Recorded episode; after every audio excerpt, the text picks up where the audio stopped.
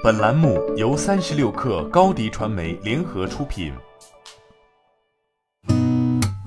八点一刻，听互联网圈的新鲜事儿。今天是二零二零年九月三号，星期四。您好，我是金盛。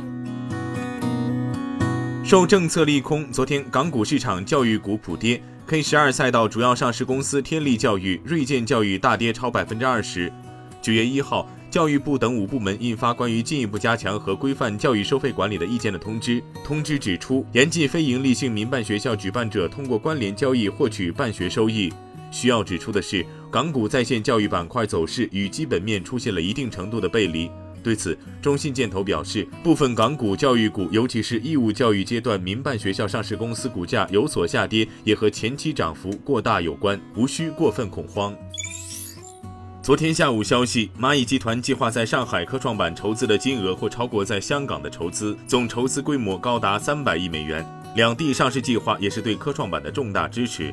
知情人士进一步透露，这可能成为全球规模最大的首次公开募股 IPO，最早将于十月上市。民航局消息，根据相关航班始发地远端核酸检测工作情况，自今天九月三号起，将先行恢复泰国、柬埔寨、巴基斯坦、希腊、丹麦、奥地利、瑞典、加拿大等八个输入病例较少国家至北京的九个航班。恢复后的第一班为九月三号国航直飞的柬埔寨金边至北京航班。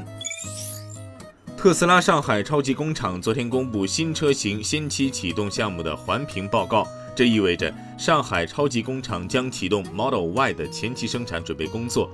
环评报告显示，新车型先期启动项目的规划环评已经开展，并通过上海市环境保护局的审查，预计建设周期为六个月，竣工时间为二零二一年三月，出资方为特斯拉汽车香港有限公司。但报告未披露此次项目的投资总额，特斯拉中国方面对此也尚未给出回应。随着国内电影市场的进一步复苏，迪士尼真人版电影《花木兰》也终于确定了内地上映时间。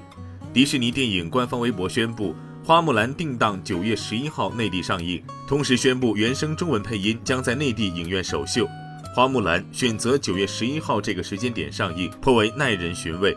纵观近日已经上映或即将上映的影片中，除了票房刚刚突破二十亿的《八佰》，迪士尼最大的对手就是抢先一部定档九月四号上映的诺克兰最新科幻大片《信条》。《三体》三部曲的版权方三体宇宙和游族集团与 Netflix 共同宣布，已达成协议，将联合开发制作《三体》英文系列剧集。原著作者刘慈欣与英文译者刘宇坤将共同担任该系列剧集的制作顾问。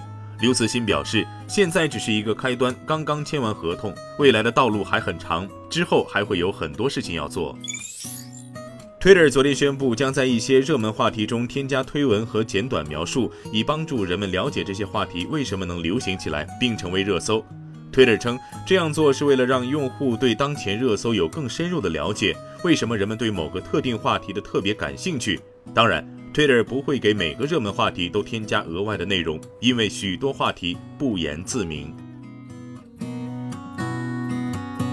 今天咱们就先聊到这儿。编辑崔彦东，我是金盛，八点一刻，咱们明天见。